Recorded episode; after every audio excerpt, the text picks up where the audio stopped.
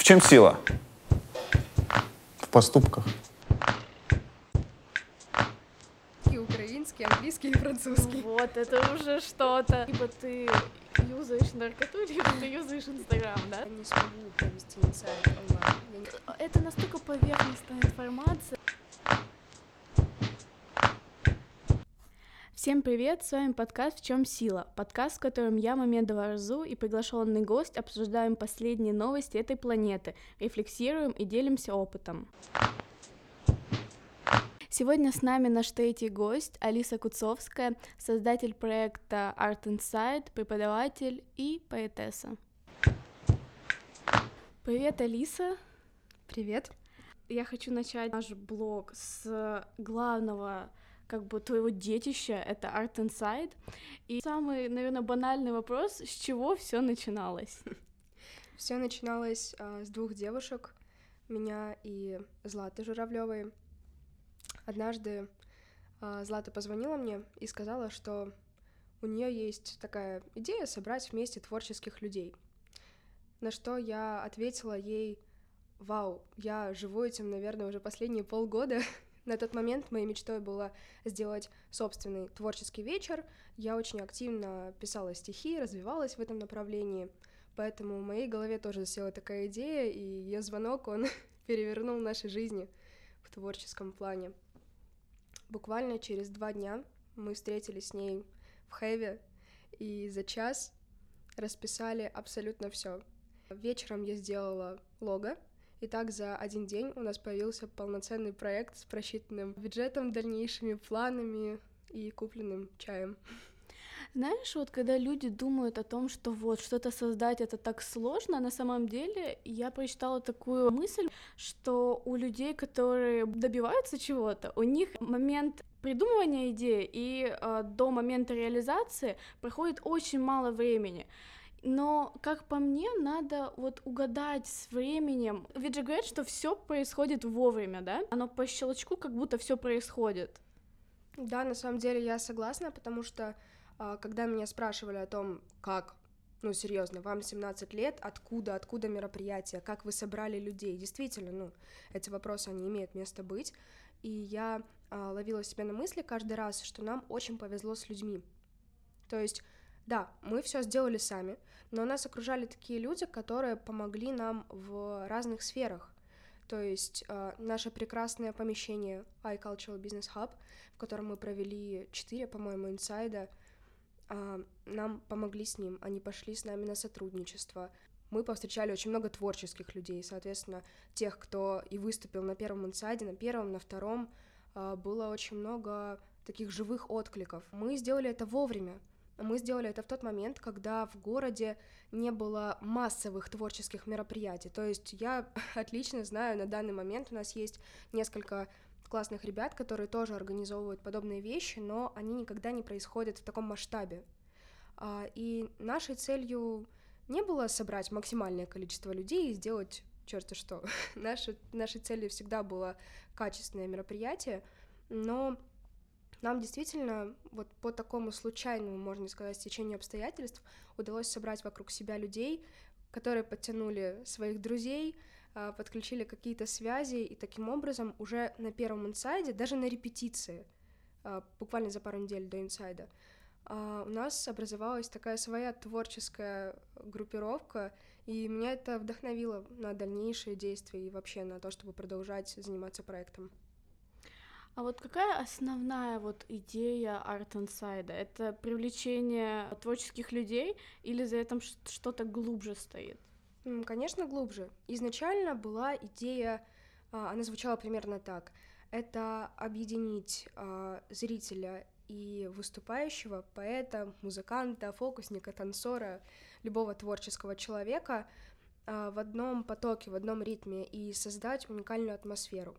Это то, чем я, наверное, больше всего горжусь, что происходит у нас на каждом инсайде. Это атмосфера, которую мы создаем путем знаешь, как зачастую бывает на мероприятиях, ты сидишь в каком-то ужасно холодном актовом зале, а выступающий поет для себя, не для тебя, у него ему бьют софиты в глаза, он просто вышел, спел и все, он забыл об этом. и ты не почувствовал. А мы максимально пытаемся разбить эту границу между выступающим и зрителем. За счет этого возникает такая удивительная атмосфера. То есть создание этой, атмосферы было определенно нашей первой целью и идеей. И сколько вы уже провели арт-инсайдов? На данный момент 11. Когда ты говоришь про гостей, некоторые гости, вот я была на двух арт-инсайдах, и некоторые прям запомнились. Например, я помню, как группа, я не помню ее название, они как такой маленький маркетинговый ход, они кидали, кидали спички. Да, спичками, и это так круто было. То есть, ну, было много разных людей, которые еще еще раз к вам приходили, и которые даже их вот эта небольшая неуверенность, это какая-то изюминка, и вот это тепло, которое передавалось, вот серьезно большое спасибо за вот эти два вечера, ну, лично моих, потому что это было очень эмоционально.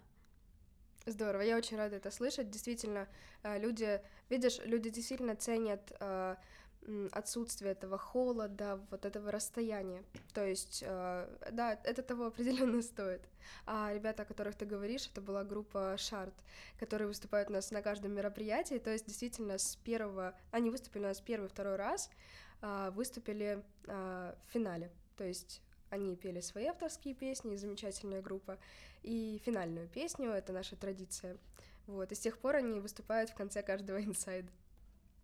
После 11 э, организованных мероприятий, что в дальнейшем ты бы хотела увидеть от этого проекта? Я бы хотела развивать его в качестве, а не в количестве людей, потому что когда я слышу фразы типа давайте переезжать в другое помещение, мы можем там организовывать фестивали, мы можем э, расширяться. коронавирус сказал нет. Да, это правда, коронавирус это была большая проблема и такая точка невозврата. Но на самом деле мы уже восстановились. А, я хочу продолжать работать над качеством, потому что, к сожалению, попадаются, это неизбежно в любом проекте, особенно творческом, попадаются люди, попадаются какие-то дурацкие моменты, а, которые, к сожалению, приостанавливают процесс развития. Я не хочу топтаться на месте, хочу искать э, другие помещения, хочу пробовать разные форматы. Это то, чем я занимаюсь последние полгода. Мы провели камерное мероприятие в НОСе. Было ограниченное количество людей, было так все прям атмосферно. Это как раз был День влюбленных, 14 февраля. Мы начали экспериментировать с Махно. Абсолютно другая атмосфера, не то, что в бизнес-хабе. Вот.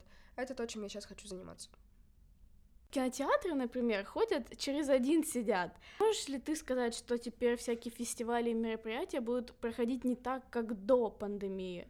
На самом деле я очень хочу верить в то, что все вернется на круги своя, и это действительно уже потихоньку происходит. Например, я неделю назад была в кинотеатре, и там уже сидят не через одного. Да? Да. Потому что я была позавчера в кинотеатре, но мы уже сидели через одного Нет, смотри, ну, it's up to you, да?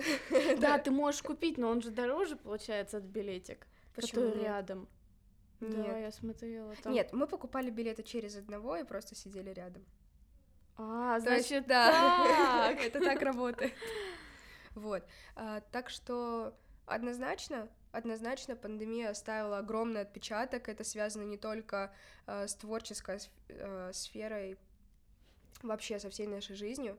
А, например, а, те же вебинары, да, это очень да. распространенный формат в последнее время не в связи с пандемией, а вообще. Это действительно удобно. Ты никуда не едешь, не тратишь а, время, тратишь меньше денег, это тоже принципиальный вопрос зачастую. Вот. Но в связи с пандемией они настолько развились. И с одной стороны, это хорошо, потому что это экономия всего. И это не, не то чтобы менее продуктивно. Но на самом деле я все равно за живое общение. Например, а, мой личный пример, да, я не смогу провести инсайт онлайн. Я не смогу я как провести... раз хотела, да, об этом сказать. Это, к сожалению, невозможно, или к счастью, не знаю. В любом случае, не получится создать ту атмосферу, ну, совершенно. Потому что атмосферу делают только люди, и только люди, собравшиеся вместе, а не сидящие каждый у себя перед компьютером. Это больше про энергию, наверное, которую каждый человек отдает, да. потому что выступающий, он отдает частичку себя, когда он выбрасывает вот эту всю энергию, и а, люди, зрители, они ее ловят, можно так сказать, как бы это так интерпретировать. Да, в любом случае это идея обмена энергией которую воплотить можно только в реальном живом формате. Ну а наше обучение онлайн, это же вообще совершенно другая история, это капец, если честно. Да, онлайн-обучение — это для меня лично было испытание, потому что э, у меня достаточно активная жизненная позиция, но я безумно... Э, не могу назвать себя неорганизованной, хорошо. У меня абс- абсолютно отсутствует самоорганизация. То есть для меня безумно сложно сесть и что-то сделать самой, мотивировать себя. На самом деле я зачастую э, делаю что-то в последний момент. Э, единственное, чего это не касается работы и инсайда. Все. Все остальное вечер перед мероприятием, вечер перед учебой это моя тема, к сожалению. Поэтому мне было безумно тяжело это пережить. Э, я думаю, как и многим не то что пережить, вообще закончить, уже хотелось уйти в полноценный отпуск, от тебя что-то хотели, еще и дистанционно, потому что когда ты смотришь человеку в глаза каждый день, у тебя абсолютно другое восприятие, а тут, да, он где-то там далеко сидит, и все. Насчет вот этого, когда тебе наступают на хвост, и ты прям должен завтра сдать, это да, это у меня точно так же бывает. Когда это не настолько важно, то ты такой, ладно, я могу это отложить и сделать потом.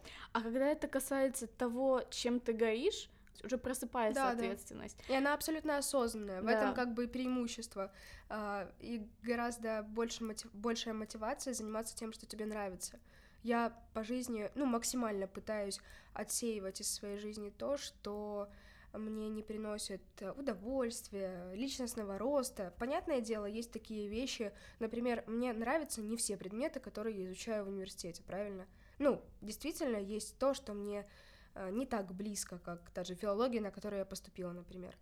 Вот. Э, но при этом я понимаю, что какие-то дисциплины вроде экономики, которые мне сейчас абсолютно неинтересны, а, они в любом случае мне пригодятся. Поэтому есть определенные такие вещи, которые, а, не знаю, что ли, обязательны, как математика до седьмого класса, понимаешь? Вот. Ты преподаватель. И знаешь, сначала, когда ты мне сказала о том, что вот, я преподаватель, я могу рассказать об этом, я подумала, что это, ну, не очень интересно, наверное. Но потом я поняла, что на самом деле для людей очень интересно узнать вообще, каково это быть 19-летним преподавателем и гореть своей работой. Первый вопрос — это актуальна ли эта профессия в 2020 году, потому что очень часто все используют такие доводы, что вот, скоро нас будут учить компьютер, вся информация уже есть как бы вот в интернете, ты можешь скачать книжку, ты можешь сам научить, какие твои э, мысли на этот счет?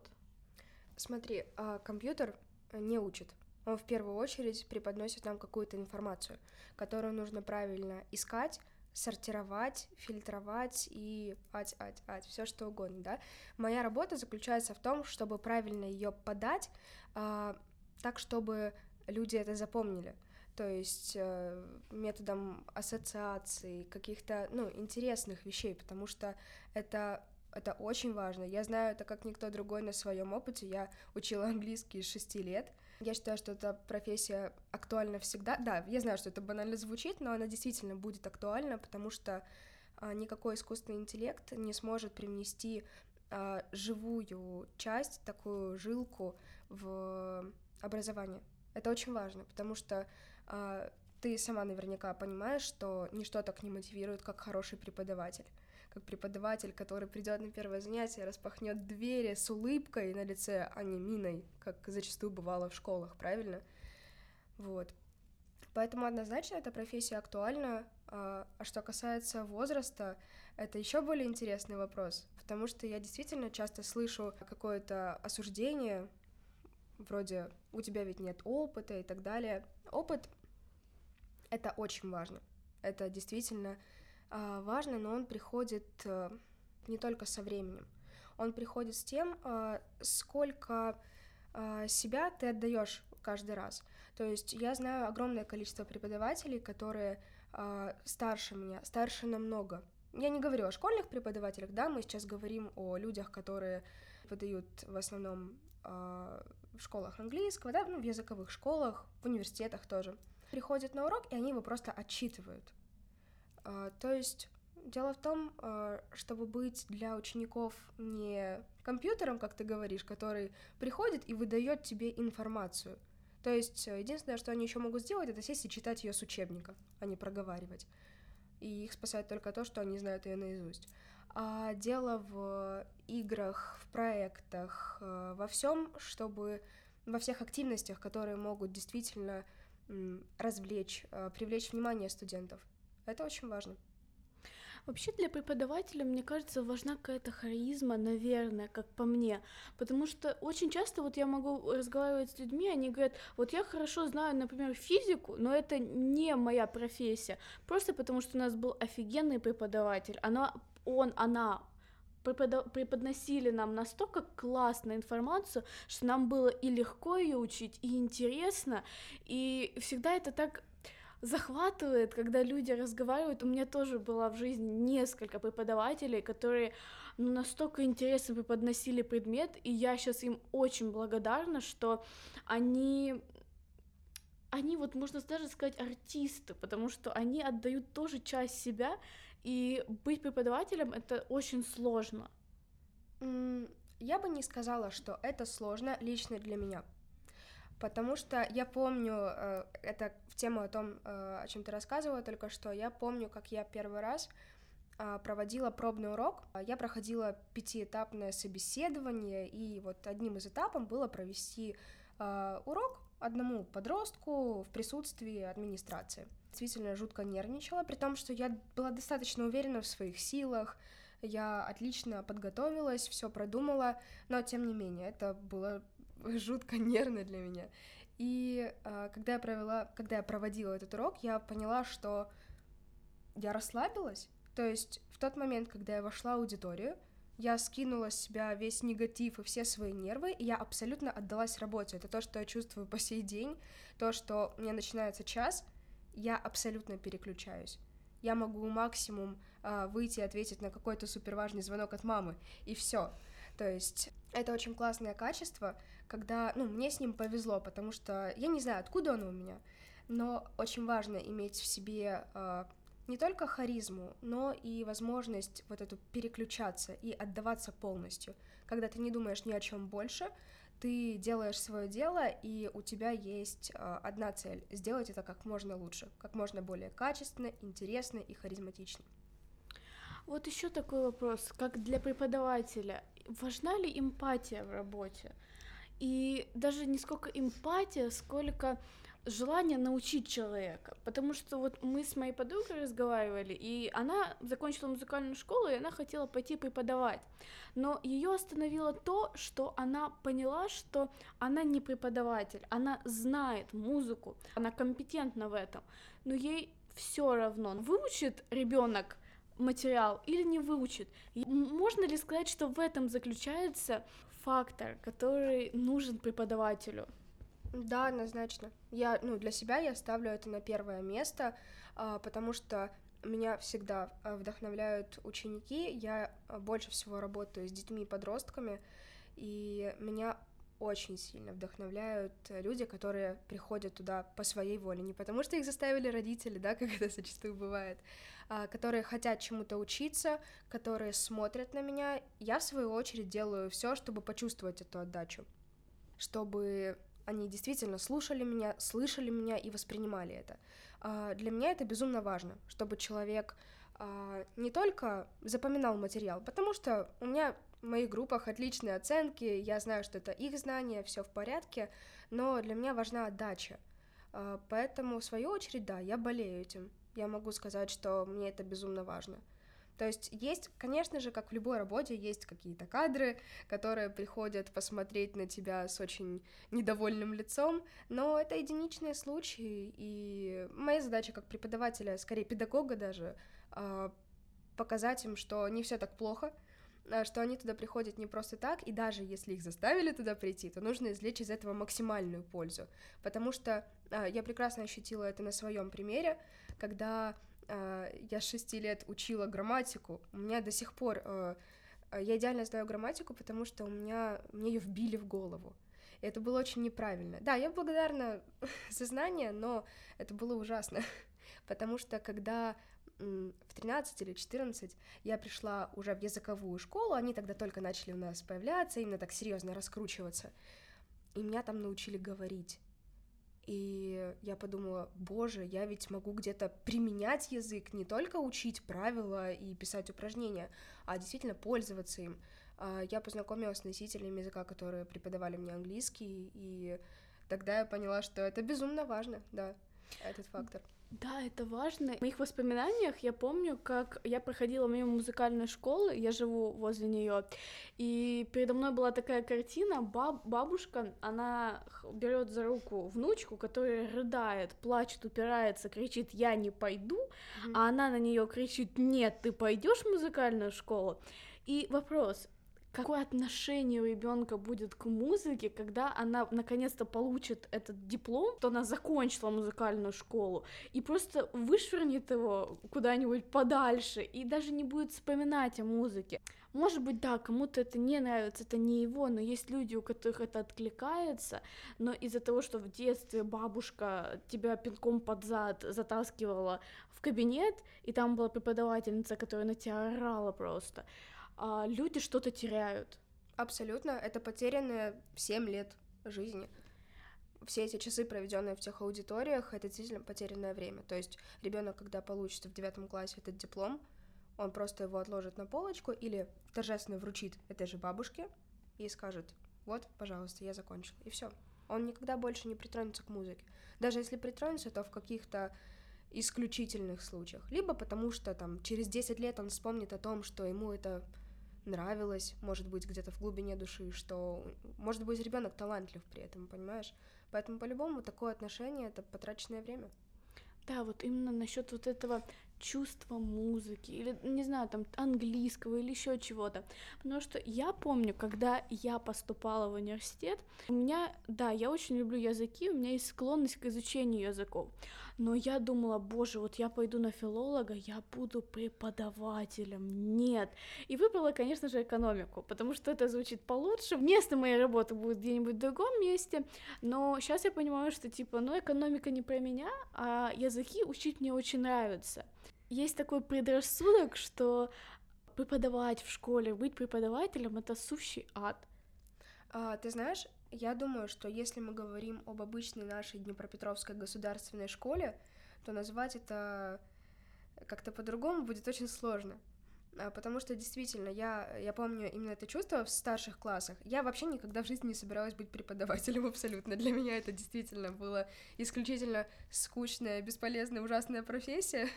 Поэтому последнее, о чем я могла подумать, ну, кроме точных наук, потому что я абсолютно гуманитарий, то, что я стану преподавателем. Вот. Но, честно говоря, я бы сейчас ни за что не пошла работать в школу обычную. То есть я выбрала для себя клуб, я была на четырех собеседованиях за одну неделю. Я выбрала для себя клуб, в котором администрация и преподаватели делают все для того, чтобы у детей было адекватное отношение к изучению языка, чтобы не было такой истории, как с бабушкой. Поэтому, да, наверное, преподавать э, в школе сотрудничать с кучей людей, управлением светской закалки, это очень трудно психологически. Поэтому в школы сейчас мало кто идет преподавать.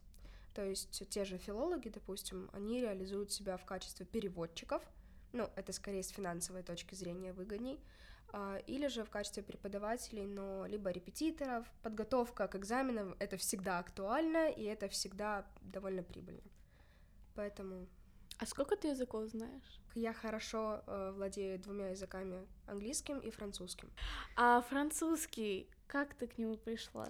А, я к нему пришла абсолютно осознанно, чем я очень сильно горжусь, а, потому что а, в том, не знаю, пятом-шестом классе, когда все девочки говорили, вот, я хочу поехать в Париж, мне так нравится французский язык, и это все в розово-голубых тонах, оно мне, в принципе, не было близко. Абсолютно. Ну, знаешь, вот это настолько поверхностная информация, Да, настолько... это безумно поверхностно. Это она пропитана стереотипами. Да, Мне это никогда не нравилось, я никогда это не уважала в людях, по сей день не уважаю. стереотипы, и очень важно для меня, когда я изучаю новый язык, для меня это а, ты думаешь по-другому, потому что каждый язык, он, их какие-то идиомы, какие-то выражения, они основаны на том, что они думают чуть-чуть по-другому. Каждая, как бы, а, национальность, которая разговаривает на другом языке, это настолько интересно, и еще ты вкапываешься в глубину культуры, и вот, вот это поверхностно, ой, Париж, там любовь, все Да, такое. Эйфелева башня, Эйфелева башня, и все. И, больше э, ничего да, не и больше ничего не знают.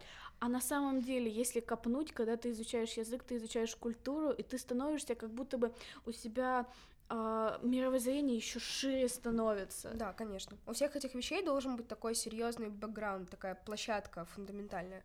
Потому что а, я пришла к идее изучения французского языка а, в 15 лет. Мои родители а, позитивно абсолютно отреагировали, но у меня в семье было такое. Нет, наверное, второй язык должен быть немецкий. Я до сих пор не понимаю, по какому критерию, но мои родители, они оба учили немецкий язык в институте Гёте, а, и они почему-то думали, что мне он больше пригодится. А, На самом деле это, естественно, не так. А, Поэтому я выбрала французский, потому что просто к нему лежала душа. Я обожаю этот язык, и действительно, когда я начала его изучать серьезно, я сразу пошла к индивидуальному репетитору, а не в школу. А, Через год был такой подарок на мой день рождения, мы поехали в Париж, и это было просто безумно интересно, потому что действительно, да, ты углубляешься в культуру, а, в людей, начинаешь этим интересоваться, у тебя действительно абсолютно меняется восприятие. То есть у меня даже с преподавателем французского языка в универе абсолютно другие отношения, они не похожи на... а, Она не похожа на всех других, она для меня особенная женщина, просто потому что вот у нас с ней есть а, такое, не знаю, мы горим этим языком, этой культурой, вот. Важно очень чувствовать. Знаешь, вот когда нам тоже, я же международник, нам тоже надо было выбрать э, язык, и я так упиралась, я думала, зачем мне еще один язык? У меня была фобия, что я, а, изучая еще один язык, я и так знаю немалое количество, и еще один язык, и я такая, боже, да я забуду все, что у меня было.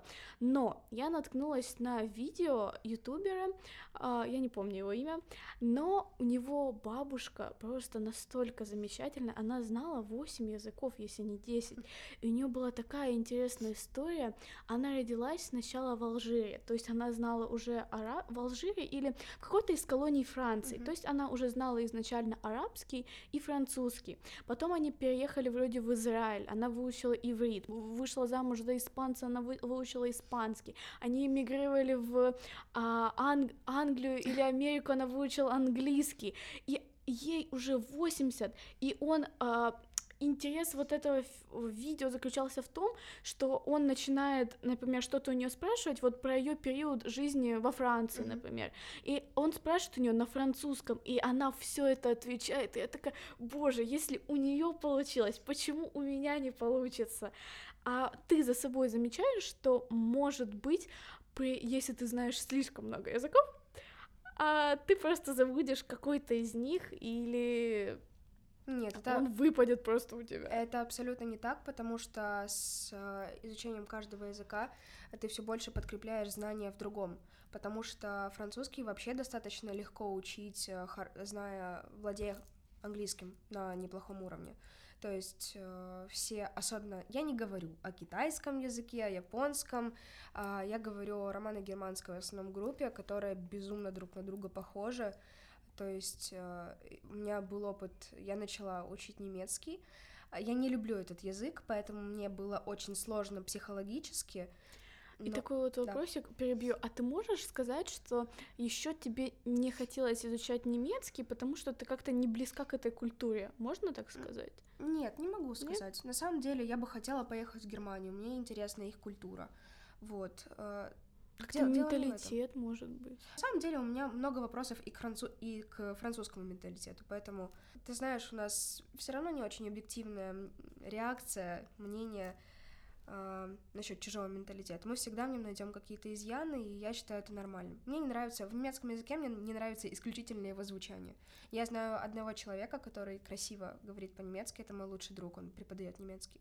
Все, не слышала больше, не, не серьезно.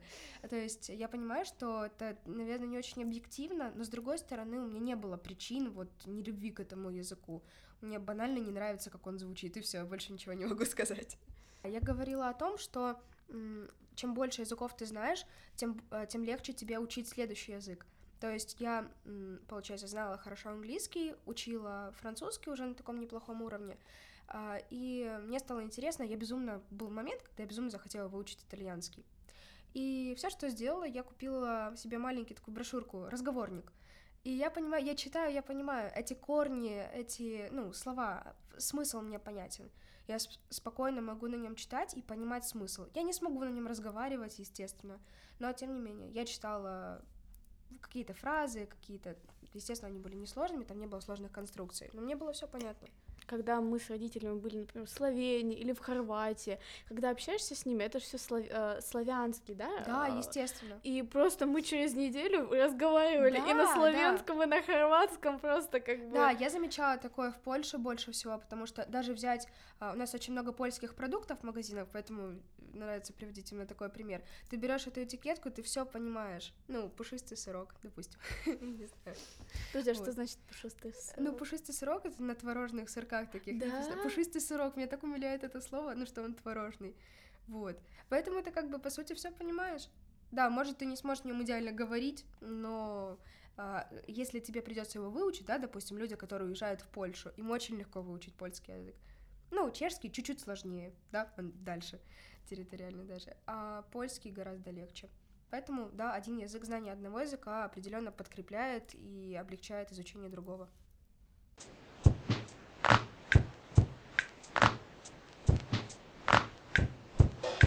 Из вопросов к тебе есть прям такое утверждение. Во время, когда творчество стало таким доступным, это я, я писала, да, да, да. Каждый второй стал поэтом, писателем или актером. Обесценилось ли понятие искусства после вот этого интернет-бума, бума «я напишу у себя в био в Инстаграме, что я актер, и что-то из этого выйдет?» Ну, знаешь, единственное, что я могу сказать на сей счет, это очень самонадеянно и забавно. А, нет, а, искусство абсолютно оно не может обесцениваться, потому что искусство остается искусством, а то, что этот человек написал у себя в био, э, что он актер, это не значит, что он актер. Вот все просто на самом деле. То есть э, одно не исключает другого. Он может быть абсолютно, он может быть талантливым человеком, но то, что он актер, это это все еще под вопросом. Поэтому интернет-бум это такое очень интересное двусмысленное э, явление, потому что, с одной стороны, однозначно это хорошо, он помог раскрыться куче талантливых людей, он помог талантливым продюсерам найти талантливых ребят. Это, это классно. То, что мы сейчас все, скажем, в интернет-паутине, это очень, это очень здорово. А, но в то же время то, о чем ты говоришь, это позволяет э, самонадеянно заявлять о своем таланте и как бы самому, ну, провозглашать э, самого себя кем-то. Я не думаю, что это правильно, но и осуждать это тоже не берусь. Потому что на самом деле э, есть люди, ну, зачастую, когда люди это делают, да, там пишут, я поэтесса, я актер, я музыкант, э, мы самая лучшая группа Днепра. Это все очень здорово, и на самом деле я иногда думаю, что это, это неплохо. Потому что если ты будешь в это верить, то почему нет? Ты никому не навязываешь это мнение, да, ты не выходишь и не утверждаешь, не переубеждаешь никого. Вот, поэтому я знаю очень много талантливых ребят, у которых есть с этим перегибчик, но это им никак не мешает. Здорово, что у нас есть возможность, у творческих людей есть возможность продвигать себя. Естественно, если выбирать между продвижением и самонадеянностью, я выбираю продвижение, да, это здорово. Но сейчас, да, очень двоякое у меня такое чувство. Ну, знаешь, сейчас я, пока ты говорила, я подумала о том, что я могу сейчас оспорить свой вопрос, потому что, например, сейчас, да, у тебя есть страница в Инстаграм, ты можешь делиться этим и сразу показать, вот, вот мое творчество, вот я этим занимаюсь.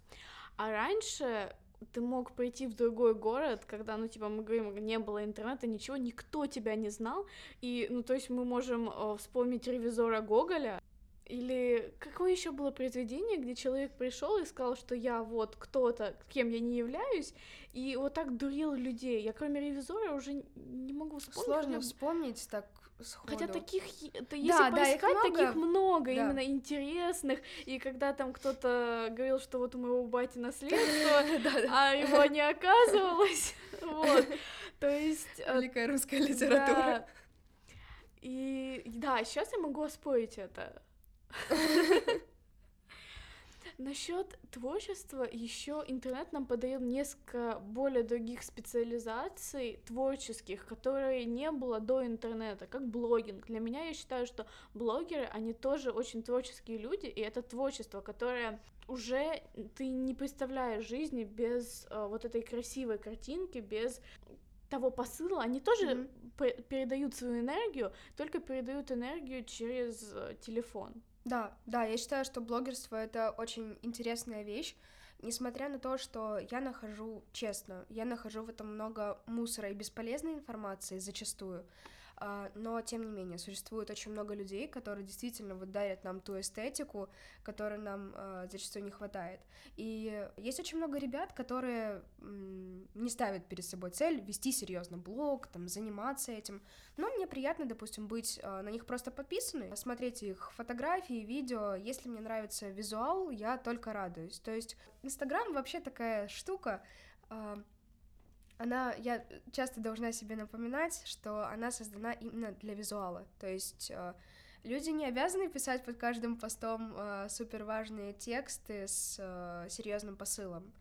Поэтому в последнее время я чуть с этим смирилась и начала наслаждаться именно визуалом. И иногда, когда у меня есть настроение, я тоже этим люблю заниматься. Мне нравится снимать красивые видео, делать красивые снимки, и я не вижу ничего ужасного в этом. Ну, до тех пор, пока ты не убиваешь время, пока ты не начинаешь жить там. Поэтому, да, блогерство — это действительно такое интересное течение, и я очень уважаю людей, которые используют это в образовательном направлении. Допустим, есть, это уже моя тема есть очень много людей, преподавателей, не преподавателей, людей, которые вообще не знают язык, которые почему-то решают вот стать э, блогерами и вести какой-то интересный или неинтересный блог об изучении языка, каких-то фишках, каких-то фразах. Я уверена, что ты видела много подобных вещей. И довольно сложно выбрать кого-то, кто действительно, вот ты смотришь на него, а, да, ну, он либо носитель, а, либо у него есть определенная харизма, он неплохо подает информацию, либо девочка переехала жить в Америку и рассказывает какие-то фишки, это, это здорово. Но сейчас крайне трудно э, выбрать и отфильтровать всех тех людей, которые действительно, э, ну, стоят внимания. Инстаграм — это хорошо до тех пор, пока ты не окунаешься в него прям полностью. Я посмотрела очень документалку на Netflix, он назывался «Социальная дилемма», где люди, которые раньше они работали на Facebook, они работали на Instagram, на Pinterest, они, ну, конечно, в документалках любят так чуть-чуть э, приукрасить. Зат... приукрасить, затемнить, так что просто выкидываешь телефон после просмотра этой документалки.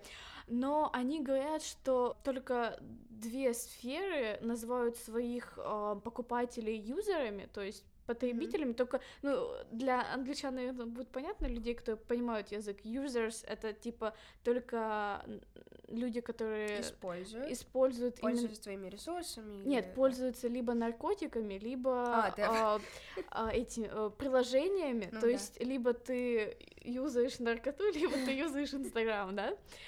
И э, я чуть-чуть отодвинулась от Инстаграма, потому что я понимаю, что еще интересная мысль. Э, если ты не платишь за продукт, значит, ты сам являешься продуктом. продуктом. То есть люди фильтруют то, что тебе нравится, и выкидывают тебе рекламу, за которую да, да. потом дают денежки. И хотелось бы в Инстаграме видеть какой-то не знаю, чтобы вот этот блог, он сугубо просто личный, кто-то завел страничку, чтобы показывать, что я отдохнул где-то, uh-huh. а вот это уже какой-то банальный, да, какой-то это профессия, он Uh, ну да, наверное, личный, профессиональный. Да, ты можешь в био, опять же, написать personal blog или uh, там movie character или еще кто-нибудь. Но опять же, это доступно, это не фильтруется, это не через какие-то документы, когда mm-hmm. ты показываешь, что я преподаватель, у меня в моем био будет написано, что я преподаватель.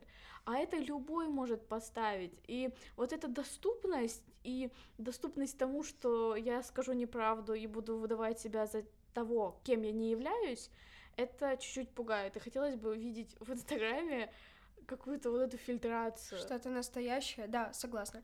Но единственное, что по-любому эта фильтрация, она уже невозможна, знаешь, а, человечество, особенно юзеры социальных сетей, да, люди, которые там проводят достаточно много времени, причем не обязательно они втыкают, да, а у кучи людей сейчас бизнес, который они продвигают, и слава богу, что у нас есть такая платформа, но проблема в том, что этот процесс, он уже необратим, то есть а, то, что девушки выставляют э, свои обнаженные фотографии, а, которые Инстаграм уже почти не банит, это, это все.